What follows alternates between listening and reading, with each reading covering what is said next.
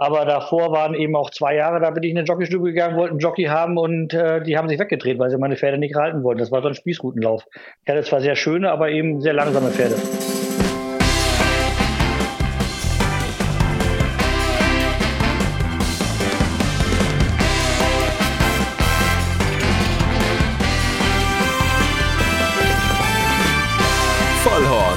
Die Rennsportshow mit ihrem Moderator Alexander Franke. Hello, Alaf, Narinaro, was sagt man da alles an Fasching? Ich bin nicht so der Karnevalstyp, muss ich ganz ehrlich sagen, aber äh, trotzdem zeichnen wir diese Show hier gerade am schmutzigen Donnerstag auf oder Weiberfassnacht oder wie auch immer das heißt. Ähm, ja, und da bietet sich natürlich an, dass ich in dieser Woche einen Gast aus dem hohen Norden habe, denn da findet äh, Fasching oder Karneval genauso wenig statt wie bei uns hier unten im Süden, wo ich gerade sitze.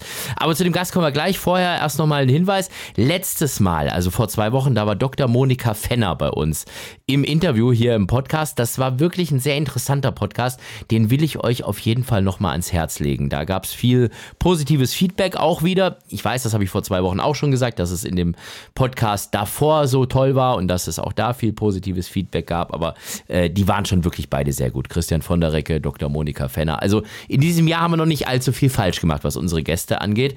Äh, ich bin mal gespannt, wie das heute ist. Äh, ja, äh, die, die Latte hängt hoch. Also ähm, er muss jetzt performen, auf jeden Fall. Dominik Moser ist bei uns. Er ist äh, wieder Trainer, fängt neu an und ähm, ja, deshalb, äh, ja, hallo Dominik, grüß dich. Einen schönen guten Abend wünsche ich. Ich habe es gerade schon gesagt, ne, jetzt hängen halt so die, äh, die Latte hängt hoch, ne? Also du musst jetzt heute richtig performen, ne? Fast wie im Führing. Ja, das ist so. Da, und da, da, da sehen wir dich jetzt ja ganz bald wieder.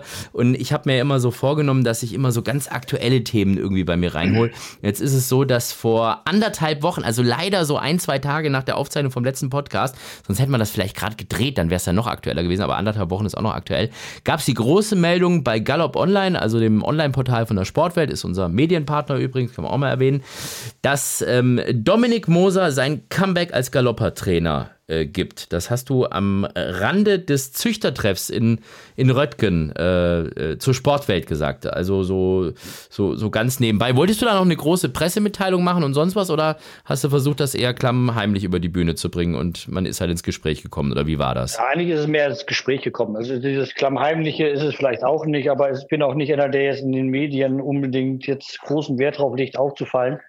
Aber ähm, wir haben darüber gesprochen gehabt und dann war es anscheinend eine Nachricht wert. Ja, das auf jeden Fall. Also ich meine, gut, die, die Nachricht, als du aufgehört hast, Ende Oktober 22 war das, also da gab es die Nachricht und zum Jahresende dann, die war halt noch ein bisschen größer, weil da war das schon so wirklich so, hoppla, der, der hört auf, ähm, weil du ja schon immer große Erfolge hattest. Über die würde ich da auch gern gleich noch mit dir, mit dir sprechen. Aber jetzt erstmal, äh, du bist jetzt schon richtig so im Trainingsbetrieb. Also du bist da jetzt schon, ich meine, das ist ja bei euch auf dem eigenen Gestüt, das muss mir auch gleich alles nochmal erklären. Aber das läuft jetzt schon alles. Also da ist nichts mit noch, müssen, müssen noch neue Pferde einziehen und umbauen oder sonst was, sondern du bist jetzt schon richtig am Machen, oder? Ja gut, am Machen sind wir sowieso. Das ist, äh, wenn man was äh, jetzt einen Plan hat beziehungsweise ein Ziel hat, dann ist man natürlich schon am Machen.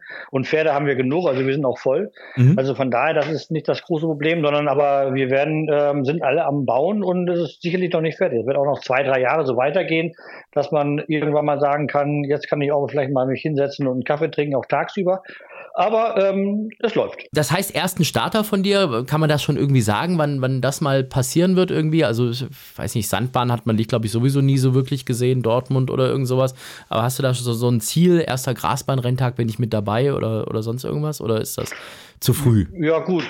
Nö, das ist, ähm, wenn man anfängt zu trainieren, das ist und man Anfang der Saison ist, dann sind sicherlich die ersten Grasbahnrenntage. Sandbahn war ich generell nicht ähm, vertreten und ähm, Hannover beginnt äh, Ende April ähm, beziehungsweise Anfang Mai und Berlin Ende April ist der zweite, glaube ich. Und äh, da irgendwo um den Dreh, denke ich mal, werden wir rauskommen. Das hängt auch jetzt nicht gar nicht unbedingt von den Trainingsmöglichkeiten jetzt hier ab, weil die Bahn, die ich mal früher hatte hier, die ist auch schon da und die ist auch fertig.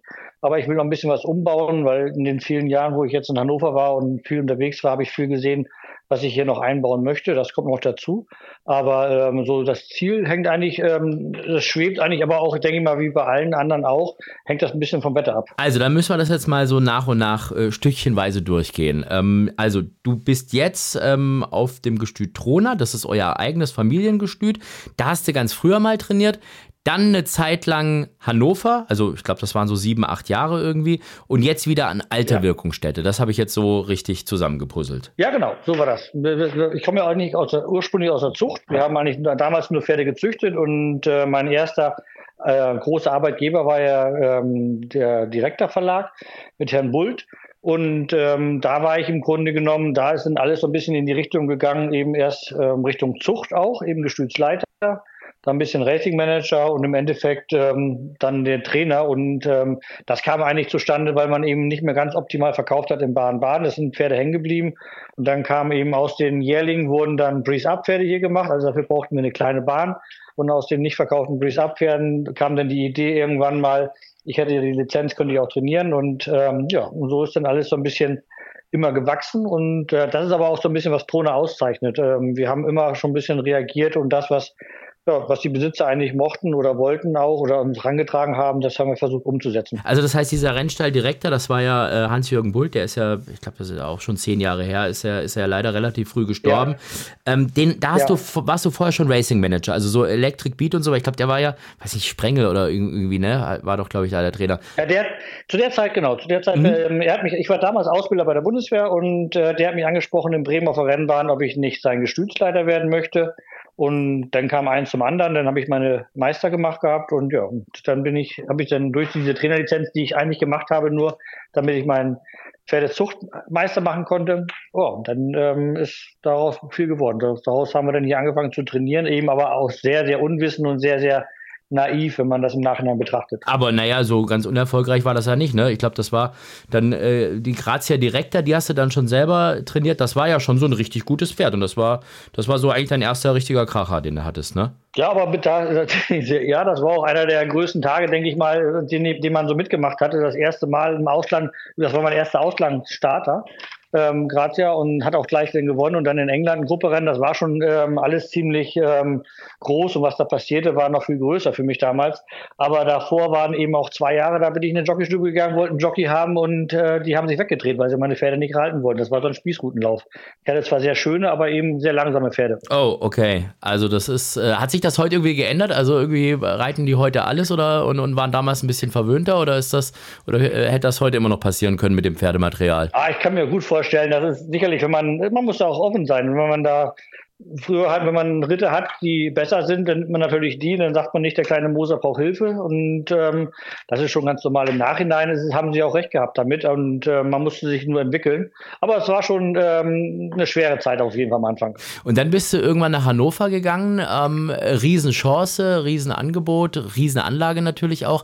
Aber ist dir das schwer gefallen, damals so von, von dem heimatlichen Gestüt dann wegzugehen irgendwie? Oder, oder, oder war das, war das ein No-Brainer für dich? Nee, das war eigentlich nicht, ähm, das kam mir, ich habe dadurch, dass ich von Anfang an, ich war, da ich aus der Zucht gekommen bin und ich hatte, war ja so ein bisschen lost in der ganzen Geschichte, Training und äh, weil ich nie im Trainingsstall selber war irgendwo, ähm, habe ich mir immer so sehr viel äh, moderne Sachen schon rangeholt gehabt. Ich habe sehr viel mit Herzogkenz gemessen, damals schon, ähm, habe mir selber was zusammengebastelt gehabt und ähm, so habe ich ein bisschen nachher auch kennengelernt, als wir dann die besseren Pferde oder hier auch gewonnen haben, auch bessere Pferde hatten, dann was man eigentlich brauchte oder wie die Pferde äh, funktionieren sollten, damit sie überhaupt eine Chance haben, Rennen zu gewinnen. Und ähm, das konnte man eigentlich dann relativ gut umsetzen nach ähm, in Richtung Hannover. Also das war schon natürlich eine ganz andere, eine andere Anlage und natürlich auch ein anderer Druck mit den äh, sehr, sehr gut gezogenen Pferden, die da auch natürlich dann in der Masse da sind oder in vielen Pferden da waren und, und ähm, dann mit einem äh, anderen Team und äh, auch da ist der Umgang im Rennstall untereinander ein anderer wie auf dem Gestüt. Das war schon äh, ein großer Schritt, aber im Nachhinein war es natürlich eine, eine, eine Zeit, wo man unglaublich viel gelernt hat. Hab mich natürlich auch mal wieder durch die Statistiken gewühlt und hab mal nachgeschaut, wer die erfolgreichsten Pferde waren, die du so trainiert hast. Also wichtigste Frage jetzt erstmal, wer ist der Beste gewesen? War das Waldpfad oder Namos? Die beiden natürlich, weil die es ähm, bestätigt haben. Ich finde es immer schön, wenn, wenn gute Pferde auch noch das, ähm, diese ähm, große Güte bestätigen. Und sicherlich war Waldfahrt, das, was er natürlich äh, in England gerissen hat, war natürlich ähm, herausragend. Namos war beständig Tier eigentlich. Der hat, ich glaube, weiß gar nicht, wie viele Peitschen, der drei Peitschen hatte, aber ich weiß gar nicht, ob es viele Pferde waren, die auch schon drei Peitschen haben. Also das ist schon, die beiden sind auf jeden Fall, ähm, denke ich mal, ganz oben mit dabei. Also Waldfahrt Gruppe 1 platziert in England ne, und, und ich glaube Gruppe 3 gewonnen ne? War das so rum? Ja. Ähm, ja. Und, und Namos. So, gut, also jetzt haben wir die, das sind zwei Sprinter, ne? Hast ja schon gesagt. Äh, Peitsche, ja. äh, also ähm, hier diese, die äh, goldene Peitsche ist ja immer so dieses Ziel, was man haben möchte, wenn man, wenn man ein, ein schnelles Kurzstreckenpferd hat. So, dann habe ich mal nachgeschaut. Also, dann gab es ja noch diese Pferde wie Artistica und Celebrity, 1000 Meter, 1200 Meter. Sugar Free, beste Rennen über 1200 Meter. Making Trouble, auch gutes Pferd, 1200 Meter. Libre, Gruppe 3 platziert, da war es immerhin schon mal die Meile, 1600 Meter. Wild Approach war auch bei 1600 Meter Schluss.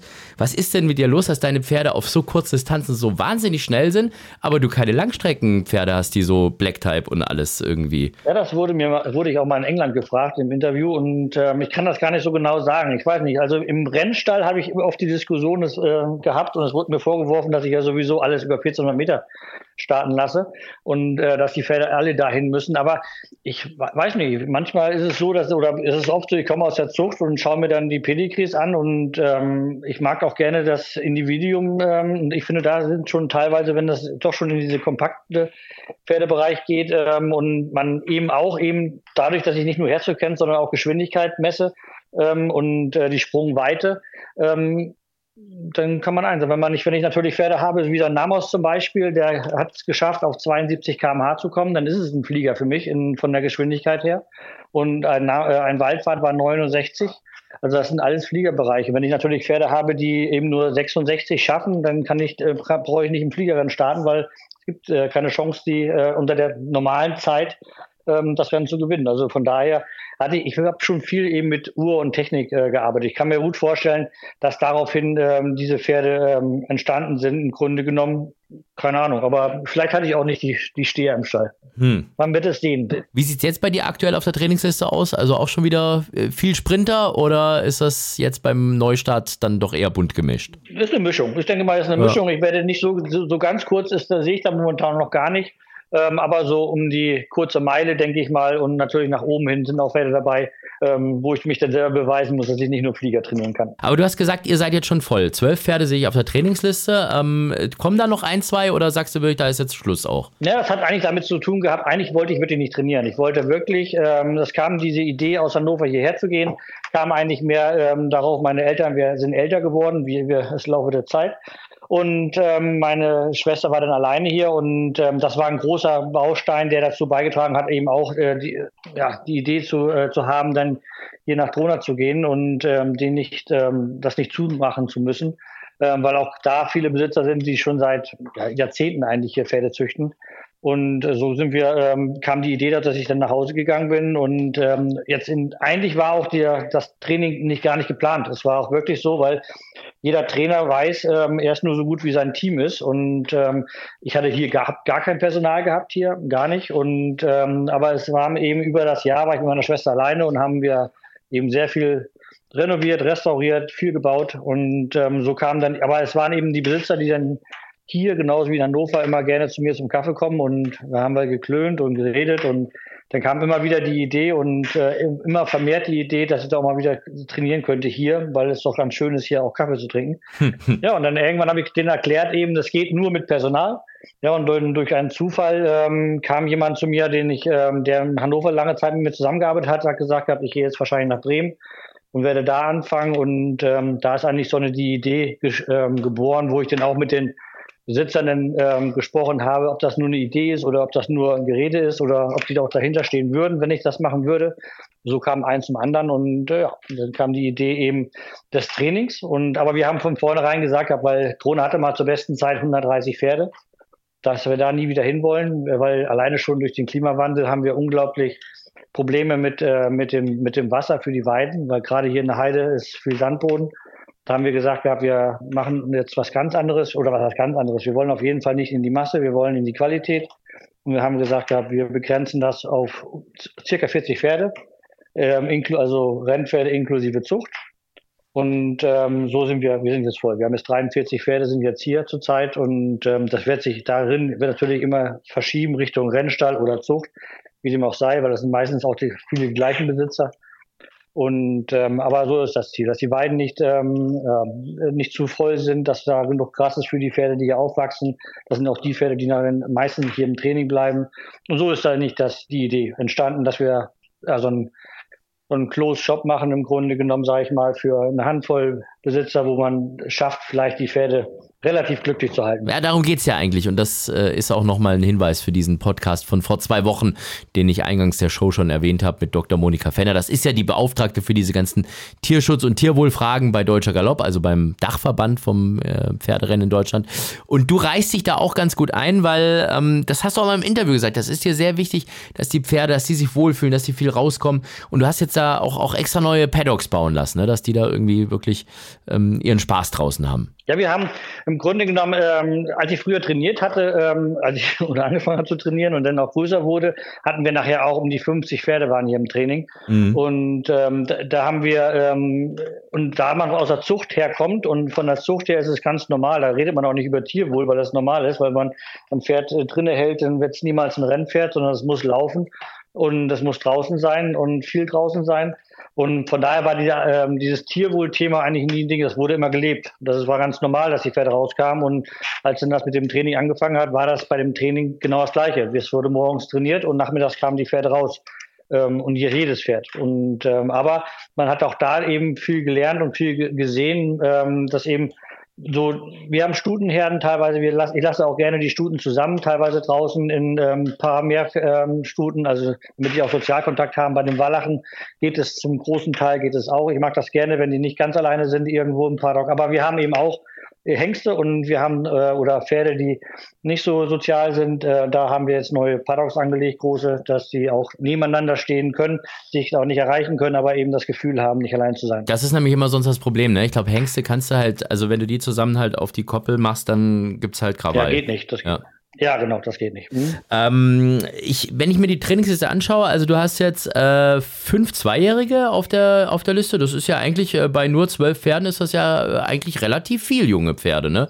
Das heißt, da kannst du uns da schon irgendwie Namen nennen, wo du sagst, hm, äh, müssen wir mal im Auge behalten irgendwie, oder ist das zu früh noch? Also noch zu früh. Das ist, wir haben, dass, dass da so viele Zweijährige kommen, ist auch daraus geschuldet, eben, dass es eben die Besitzer sind, die hier auf Krona sind äh, oder waren, ähm, die ähm, natürlich die Idee hatten mit dem Training und äh, das sind eben diese Pferde, die dann gar nicht erst in die Rennstelle weggegangen sind zum Ende letzten Jahres, sondern äh, die dann hier geblieben sind. Mhm. Und viermal Wiesenpfad, das ist äh, der, der äh, deckt auch bei euch, ne? Der deckt bei uns ganz genau. Kommt natürlich auch in sein Alter jetzt, aber der hat letztes Jahr da sechs Stuten gedeckt und sechs Stuten waren tragend.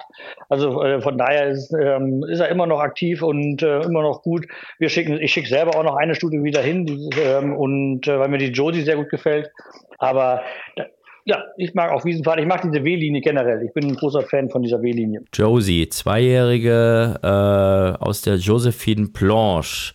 Das, also das heißt, das ist schon mal so ein kleiner Tipp. Die mag ich schon ganz gerne. Also die, ähm, ist, äh, die anderen sind, glaube ich, ähm, ich habe doch, ich bin eigentlich schon von, von den Zweijährigen, die hier sind, ähm, generell sind das wirklich Pferde, wo ich auch Spaß dran habe. Und ähm, aber die Josie ist vielleicht auch einer, die so ein bisschen früher ist.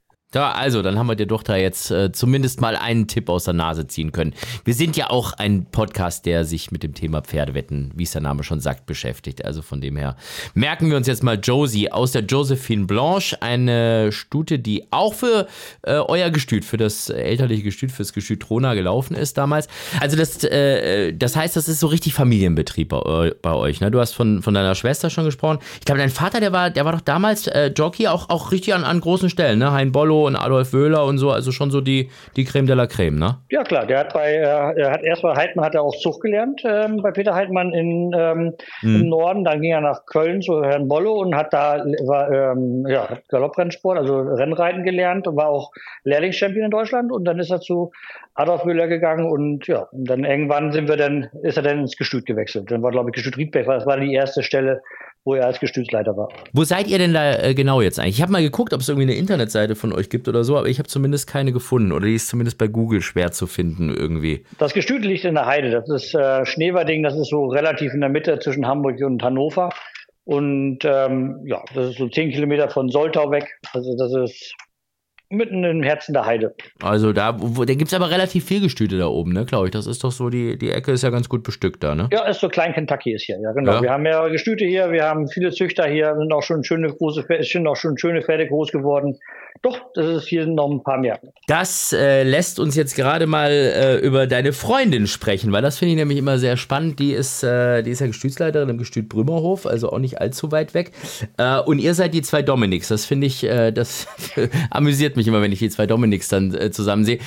führt das nicht manchmal zu Verwechslungen irgendwie, wenn da, wenn ihr angesprochen werdet oder sowas? Es wird anders geschrieben, das muss man ja dazu sagen. Und sie hat einen Doktortitel, du nicht. Ja, das stimmt. Das werde ich auch wahrscheinlich in meinem Leben jetzt nicht mehr bekommen.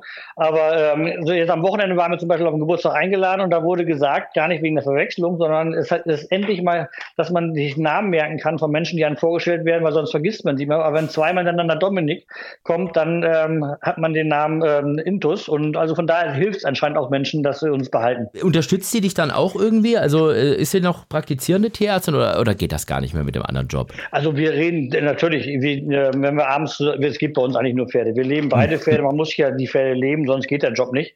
Ähm, und sie hat natürlich noch einen ganz Teil mehr Pferde, äh, die sie ähm, natürlich unter ihren Fittichen hat.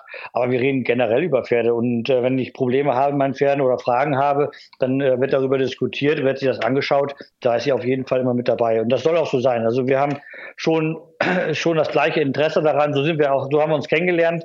Und das sollte auch, glaube wird auch immer so bleiben, glaube ich. Also ich sehe schon, das äh, sieht alles sehr vielversprechend aus. Ich würde jetzt aber, nachdem wir schon so über deine großen Erfolge gesprochen haben und, und mal so die ganzen alten Namen gedroppt haben, würde ich tatsächlich mal ganz gerne mit unserer ersten Kategorie starten. Ich weiß ja nicht, wie oft du unseren Podcast hörst. Äh, ich hoffe natürlich jede Folge in- und auswendig. Wenn nicht, jetzt einfach schweigen. Wir haben immer den schönsten Moment im Rennsport und da darfst du jetzt mal aus dem Nähkästchen plaudern. Der schönste Moment.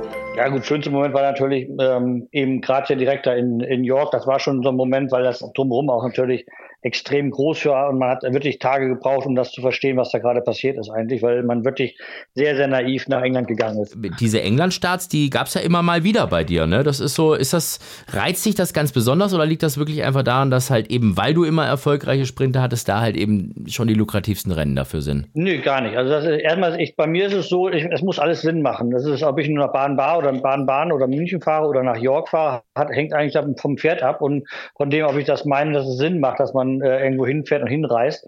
Und ähm, ich finde, das System, wie in England die Rennen gelaufen werden, kommt dem Pferd oder dem deutschen System äh, näher als das französische System. Und deswegen war England eigentlich immer so der, ähm, der Fokus mehr von den, von den Rennverläufen her. Und es ist ganz, ich bin ja nicht in die King George gegangen, sondern in einem, zwischen einem Listenrennen und dem King George sind ja noch ähm, zig ähm, Rennen dazwischen. Ich habe mir meistens immer Rennen rausgesucht in England, ähm, die ich sag mal, wo im Listenrennen, wo auch Listen, wo man gegen Listenpferde startet. Und wenn man hier in Deutschland eben in einem Listenrennen ist, sind ganz oft Gruppepferde da drin, wo man äh, dann immer wieder die Schwierigkeit hat, weil man immer die gleichen großen Kracher da im Rennen hat. Und so bin ich immer ausgewichen eigentlich nach England und habe mir da Rennen rausgesucht gehabt, so wie mit Artistica zum Beispiel in Nottingham. Ähm, das war ein Listenrennen, das hatte ich schon lange, lange vorher ähm, auf dem Plan, dass ich da mal hin möchte. Das war das ist wirklich nur Flieger für Stuten und ähm, das war es Anfang des Jahres. Das ist die, die Handicap-Marke, die da da erreicht wird, ist eine niedrige und das habe ich dann als damals als sehr leicht gesehen. Aber wie gesagt, ich bin anscheinend in meinem Leben auch öfter mal naiv. Ja, wenn man naiv und erfolgreich ist, ist es doch eigentlich eine ganz gute Mischung, oder? Ja gut, kam auf jeden Fall, ja, kam auf jeden Fall gut an, das stimmt schon. Das auf jeden Fall. Also das heißt, dann würdest du sagen, in England ist, ist manches Black-Type-Rennen äh, für uns, wenn man das passende Pferd hat, leichter als die eigenen, die wir vor der Haustür haben? Ich, das denke ich schon. Ich denke schon, wenn, wenn man hier ähm, rausgeht aus, ähm, aus den, ähm, wenn man in die Black-Type oder in den größeren Rennen reingeht, ist es, glaube ich, teilweise ähm, einfacher, sich mal ein Rennen rauszusuchen, ähm, ähm, in, ich sag mal, da gibt es ja auch diese Provinzbahnen, äh, die natürlich auch ihre tollen Rennen haben, aber ähm, ich glaube, die, dass die teilweise äh, uns entgegenkommen würden von der von der Klasse her, wo wir auch mal eine, wo wir auch eine Chance haben. Wir gehen immer meiner Meinung nach in sehr große Rennen rein, was wir dafür auch noch viel zu wenig machen, weil wir brauchen das für unsere Rennen, damit wir unsere Handicap-Marke behalten und damit wir die Black-Type-Rennen behalten. Von daher ist es schon wichtig, aber ich denke mal, dass man sollte mutiger sein, auch in den Mittelmarkt da zu gucken, dass man mhm. da was findet. Aber äh, werden die Rennen da großartig anders gelaufen? Ist ja äh, wahrscheinlich auf den Distanzen ist das ja wurscht. Aus der Startmaschine raus und, und ins Ziel. Aber die sind so ein bisschen, so ein bisschen rübelhaft, habe ich das Gefühl. Ne? Also da wird schon so mehr ein bisschen auf dem Pferd geschubst und was weiß ich was. Ne? Ist nicht so wie bei uns. also wenn ich, wenn ich, also ich finde, dass bei uns gerade bei uns ist so ein bisschen rübelhafter geworden. Echt? Wenn man jetzt nicht gerade, vielleicht nicht die gerade Bahn, aber so ein bisschen den Bogen sieht oder oder so, da wird schon mal ähm, ein bisschen gerempelt oder hinten ähm, drauf geritten. Und ich meine, in England äh, ähm, ist es so, dass es sicherlich ist es der Rennverlauf geschuldet, dass das ähm, ist genauso wie hier, dass was passiert. Aber ähm, die Rennen selber sind in England, die haben die Chance, die Pferde, die lassen die auf die Beine kommen und dann wird im Grunde genommen, haben die Pferde eine Chance, ins Rennen reinzukommen. Das ist hier teilweise, ähm, hier, hier haben wir teilweise so ein bisschen die Tendenz, so Richtung Amerika zu tendieren, dass wir ähm, aus der Maschine raus Gas geben und äh, dem Pferd gar keine Chance ge haben, geben, ins Rennen reinzukommen. Ja, dass wir ähm, dieses ähm, vorneweg das Rennen klauen, ähm, hat ja hat doll zugenommen, finde ich jedenfalls. Und äh, was ich sehr schade finde, weil ich finde das schon schön, wenn die Pferde eine, ähm, eine reelle Chance haben, im Rennen erstmal was zu lernen, sich zu verbessern und dann im Grunde genommen ähm, ja, ähm, zu zeigen, was sie können. Ja, du hast halt auch immer viele Starter in Hannover gehabt, ne? Da ist halt immer dieses mit äh, Hauptsache an die Außenseite irgendwie kommen, ist mir da so aufgefallen, ne? Und das Deshalb äh, wichtig, ja, dass man früh ja vorne ist. Ne? Übergang in Düsseldorf oder jetzt bei uns äh, in Hannover der, der Bogen, das stimmt schon. Es ist, ist, eine, ist viel Taktik drin, das stimmt schon. Aber ich finde immer, ähm, Taktik ist okay, aber das Pferd darf, äh, muss das mitmachen können und äh, darf dann nicht, äh, man darf da kein Risiko eingehen für Reiter und für Pferd. Ist das Essen in England wirklich so furchtbar, wie man immer sagt? Ich kenne ja nur London und da ist das so. Pff also da ist mir jetzt nicht so ganz krass aufgefallen, dass es so arg schlimm ist. Aber wenn du jetzt schon überall in der Provinz auch warst? Also ich bin seit, äh, ich glaube 2000 fahre ich jetzt da regelmäßig rüber. Und ähm, sicherlich am Anfang war es ein bisschen, äh, ist, aber das lag mir daran, dass es eigentlich weniger Restaurants gab, fand ich jedenfalls. Mehr so diese Pubs und dieses ähm, Pubessen. Aber jetzt so diese Restaurants, also man kann schon sehr, sehr gut essen da. Finde oh. ich jedenfalls. Mm, okay. Und du musst es ja wissen, du bist ja bekannt dafür, dass du äh, auch ein, ein begnadeter Koch bist, ne?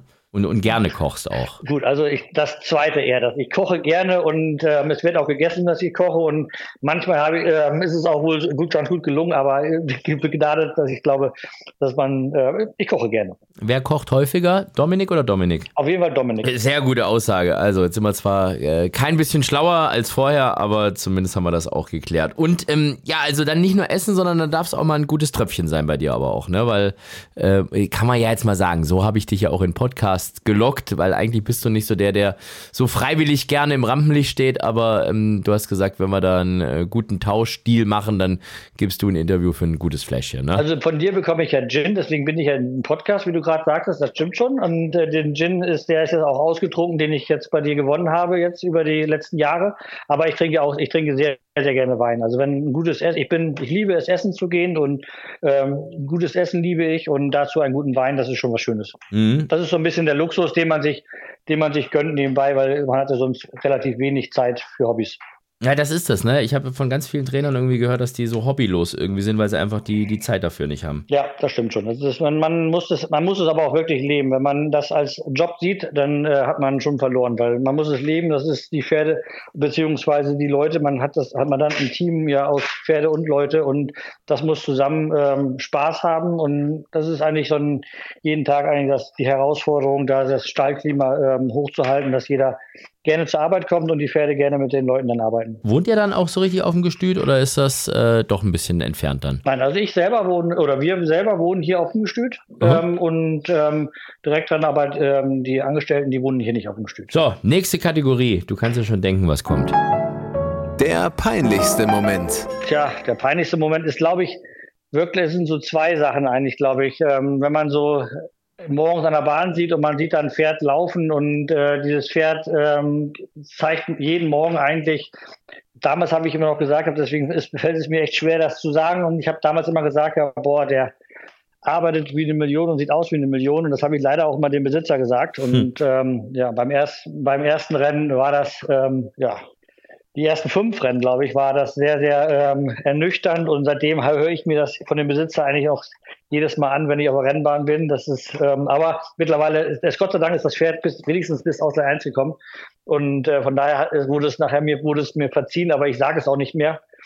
Ja, und der zweite Mal war vielleicht Rufulo, weil der ist am Anfang sein erster Start in Hoppegarten, der hat auch sehr, sehr gut gearbeitet und der kam dann irgendwann so 10, 15 Längen hinterm letzten an und das war wirklich schon sehr, sehr, sehr ernüchternd und sehr peinlich. Und ich habe mir echt viele Gedanken gemacht von der Tribüne bis zum Absattelring, was ich jetzt den Besitzern sage. Aber auch das wurde mir gleich verziehen und hat gesagt gehabt, der lief besser als sein Bruder. Also von daher hatte ich die, die, die Ansprüche waren anscheinend an dem Tag nicht so ganz hoch. Aber er hat sich auch noch gebessert. Das war auch dein letzter Starter und zugleich dein letzter Sieger, ne, Rufolo? Ja, genau. Hm? Ja, also vor der, dieser Pause. Jetzt der, Ausgleich 2 in Berlin mit Lilly Marie Engels. War das so geplant? Also ich äh, weiß ja nicht, im Ausgleich 2 zu gewinnen kann man ja jetzt nicht irgendwie so, so mal eben aus dem Hut zaubern und vorbereiten, aber ähm, das war ja schon so ein Ende nach Maß eigentlich dann erstmal, oder? Ja, das war, glaube ich, auf jeden Fall, wenn du eine Kategorie Emotions, ähm, äh, mit den meisten Emotionen hast, ähm, war das wohl einer der, ähm, also an dem Tag sind auch bei boah, ich musste wirklich zusammenreißen, dass bei mir nicht alle Dämme äh, brechen und ähm, sehr, sehr viele von meinem Team aus Hannover waren mit da in, in Hoppegarten und am Absattelring und das war schon sehr, sehr emotional, was da ja, passiert ist. Und Lilly kam schon ähm, sehr, sehr, äh, ja, ob jemand mit einer Träne im Auge oder mit vielen Tränen im Auge kam er beim Zurückkentern wieder und das war dann so, war wirklich ein eine große Sache auf jeden Fall an dem Tag. Und der ist jetzt auch bei dir wieder im Stall, ne? Das ist so ein, äh, das äh, schließt sich der Kreis irgendwo wieder. Ja, das sind auch so Besitzer, die, ähm, ich habe Gott sei Dank, also ähm, aus Hannover und die Besitzer, die äh, hier vorher waren, wir haben tolle Verhältnis, tolles Verhältnis mit vielen Besitzern und äh, wir trinken eben wirklich gerne Kaffee zusammen und reden über die Pferde und philosophieren über die Zukunft und was wir auch alles machen wollen. Und ähm, man hat dann doch schon ein gutes Verhältnis, dass man äh, auch den Kontakt, ähm, in Kontakt geblieben ist, auch jetzt im letzten Jahr. Und ähm, als das dann ja, die Idee dann entstanden ist und ich dann rumgefragt habe bei den Besitzern natürlich, ähm, mit denen ich ähm, vorher zu tun hatte, beziehungsweise die hier auf dem ähm, Gestüt züchten, waren das, ähm, ja, sofort wurde dann Ja gesagt und die haben sich gefreut, dass es dann so sein sollte oder sein wird. Du hast erstaunlich oft jetzt diesen Kaffee erwähnt irgendwie. Der muss besonders gut sein bei euch auf dem Gestüt, oder? Oder gibt es da irgendein Geheimnis oder irgendwas? Muss so sein, weil ich habe wirklich, ähm, es, ist, ähm, es wird viel Kaffee getrunken hier. Es wird viel Kaffee getrunken und es wird lange, lange gesessen. Und ähm, ist, ist ja auch bekömmlich, wenn man den ganzen Tag nur Wein trinken würde. Ich, ich trinke ja grundsätzlich keine warmen Getränke. Ich mag irgendwie Kaffee, Tee, ich, nicht mal so, so dünne Suppe irgendwie. Das ist so, wenn die so ein bisschen cremig ist, dann geht das. Aber sonst, ich weiß nicht, irgendwie Ganz, ganz komisch. Sonst hätte ich wahrscheinlich auch schon bei dir angeklopft und mal gefragt, ob man da irgendwie, ob du noch für, für Ja, dann würden wir einen Gin trinken oder einen Wein. Es gibt ja auch Ausnahmen. Gibt es ja auch beides. Es gibt ja Glühwein und, und vor allem Glühgin, aber das finde ich so fast ein bisschen pervers irgendwie. Also Glühgin ist so. Hm. Den kenne ich gar nicht. Glühwein habe ich auch schon mal getrunken. Das geht ja, auch. Ja, das ist im Endeffekt genau dasselbe. Du machst halt einen Gin heiß und machst halt noch ein paar Gewürze rein und das soll dann irgendwie schmecken. Aber es, ich bin, werd dann nicht so. Boah, das ist schon, das ist schon schwer vorstellbar. Das ist also. Puh. Also ich mache dann schon lieber kühlere Getränke, das ist schon geht in meine Richtung. Wobei aber wie gesagt, Kaffee ist Kaffee ist ein Muss und ähm, sonst kommt man noch gar nicht in den Tag. Was ist dein Lieblingswein? Oh, ich, mein Lieblingswein ist ein ist Victoria Berg ein Cabernet. Ähm, das ist mein Lieblingswein. Das ist Rheinhessen, müsste das, glaube ich, sein. Ah, das okay. fragst mich, glaube ich, was. Ich, ich glaube ja, irgendwie so. Das ist auf jeden Fall ein Wein, das ist, den mag ich sehr, sehr gerne. Oder eben den Löwengang, ähm, den wir den nicht mal wirklich Urlaub machen sollten, dann fahren oder wir Urlaub machen sollten, dann fahren wir nach Südtirol und da gibt es den Löwengang und das ist so ein Highlight-Wein, aber wie gesagt, das ist auch kein Wein für jeden Tag. Sehr gut. Weiß ich muss ja schon wieder sammeln. Ich, ich bereite mich ja schon wieder auf unsere Silvesterfolge vor. Da schneiden wir ja immer zusammen die ganzen kulinarischen Tipps, die uns da gegeben worden sind. Und äh, das habe oh ich Gott. jetzt. Äh, Christian von der Recke hat, glaube ich, ein bisschen was äh, losgelassen, aber Dr. Fenner habe ich verpasst, obwohl die ja eigentlich Französin ist. Die hätte ich auch mal fragen können. Naja, gut, laden wir sie nochmal ein. Ähm, ja, Charity-Wette. Ja, Bordeaux, Bordeaux ist auch gut. Und, und äh, ähm, äh, Weißwein, äh, Chablis oder Chablis, ich weiß gar nicht, wie man es ausspricht, und, äh, und Sancerre, die, die sind auch echt gut. Muss ich mal hier mal mit den. Ja, aber es gibt mal, es sind ja die Reben, ne? Aber wenn man die Reben dann, ähm, das ist, Entscheidende ist ja da im Grunde genommen, ja, doch, ähm, es gibt Unterschiede. Auf jeden Fall große. Ja, ja. Man muss sich dadurch durchsuchen. Genau, ich denke mal, das ist genauso wie beim Gin. Ich habe natürlich nicht viele Gins probiert, nur deinen. Aber ähm, ich kann mir mal gut vorstellen, dass es da auch sehr viele Unterschiede gibt. Du meinst, dass es bessere gibt? das habe ich nicht gesagt. Also ich hab, so wie ich mit, äh, mir wurde immer gesagt, dass du eine Goldmedaille nach der anderen einheimst. Ja, jetzt machen wir aber keine Werbung. Komm, wir wetten jetzt lieber. Okay. Die Charity-Wette. Charity-Wette. 100 Euro gibt es vom Pferdewetten.de. Ähm, kannst entweder 50 Sieg oder äh, und 50 Platz oder 100 Sieg machen. Ähm, äh, falls gewonnen wird, dann geht das ganze Geld an guten Zweck. Das ist der Hand-in-Hand-Cup. Ähm, äh, also kranke Kinder, Kinderhospiz, Kinderkrebsklinik, ist wirklich eine tolle Sache. Und da ist auch viel Geld zusammengekommen. Also da haben wir wirklich letztes Jahr richtig toll eingesammelt, ähm, viele, viele größere Wetten auch getroffen. Und jetzt bin ich gespannt, was du uns ans Herz legst. Hast du dich denn schon mal damit befasst, welches Rennen es, es zumindest sein soll? Also ich würde gerne in Cheltenham äh, wetten und zwar die Ryanair Chase.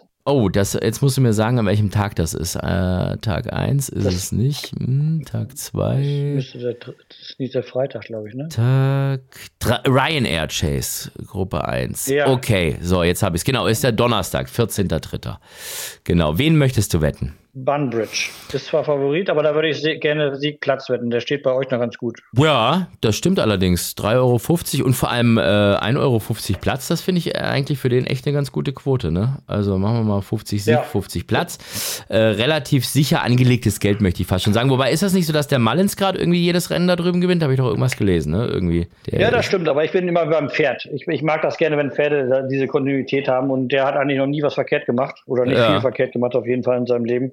Und ähm, da es ja um Charity, um was Gutes geht, äh, um einen guten Zweck geht, dann sollte man noch gar nicht so hoch pokern. Dann sollte man doch lieber was Sicheres machen. Das ist eine äh, gute Idee. Wie gesagt, ähm, Christian von der Reck hat ja auch in Cheltenham gewettet, also da sind alle Augen drauf. Aber so äh, diese Hindernisgeschichten, das hat dich jetzt zum Trainieren nie gereizt oder, oder hattest du einfach nur nie das passende Material dafür? Das war eigentlich, wenn, als ich damals überhaupt mal mit dem Training angefangen hatte, war das überhaupt ein, äh, ein Reiz, warum ich trainiert habe. Ich wollte gerne ähm, Hindernisse hm. äh, Pferde trainieren, weil ich Hindernisrennen total ähm, spannend finde, wobei da mehr die Hürden als die Jagdrennen, weil ich mag das gerne, wenn das wirklich um den Sport geht.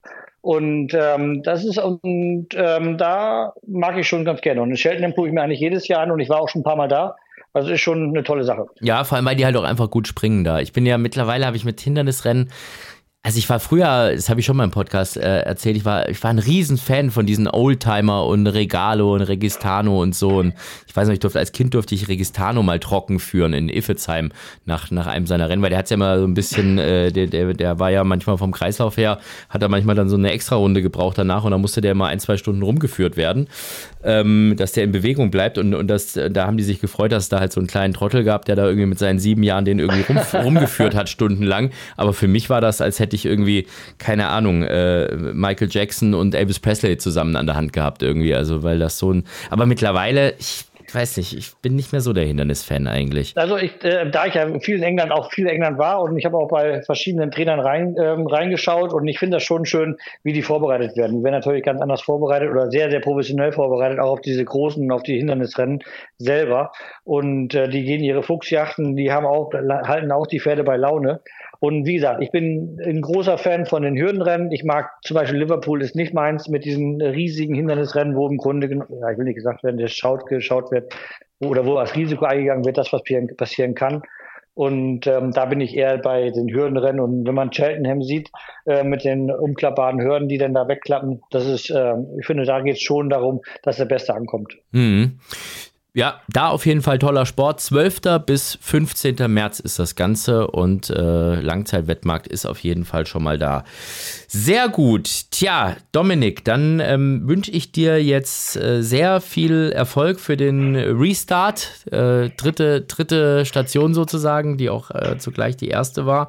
Und ähm, jetzt die letzte bleiben wird, oder? Oder hast äh, oder wenn, wenn wieder ein großes Gestüt ruft, dann gehst du wieder weg? Nee, oder? Nein, das, ich denke, das ist, ist ja unser und äh, man ist hier zu Hause und ich bin auch schon älter geworden jetzt und ruhiger geworden. Also man muss ja nicht mehr alles machen. Es war unglaublich toll, es hat unglaublich viel Spaß gemacht in Hannover, man hat unglaublich viel gelernt und gesehen. Ähm, die Möglichkeiten waren natürlich fantastisch und jetzt geht es darum, das Erlernte und Gesehene umzusetzen, jetzt hier zu Hause und ähm, das alles. Jetzt geht es wirklich um darum, dass man mit, mit den Team, das man hier hat, mit den Menschen, mit den Reitern, mit den Pferden zusammen was aufbaut und dass wir mit den Besitzern zusammen Spaß haben. Also mein dafür viele Grüße an deine Freundin Dominik. Dankeschön, Dominik. Alles klar, Dankeschön. Ja, Dankeschön. Das war Dominik Moser, unser Gast diese Woche, der jetzt wieder neue Trainer ist. Ende 22 hat er aufgehört und jetzt seit diesem Jahr geht es also wieder weiter und wir wünschen ihm auf jeden Fall alles Gute. Wir hören uns in zwei Wochen wieder. Bis dahin, ciao, tschüss und auf Wiederhören. Vollhorst, die Rennsportshow. Podcast von Pferdewetten.de. Moderator Alexander Franke. Inhaltlich verantwortlich Sascha van Treel.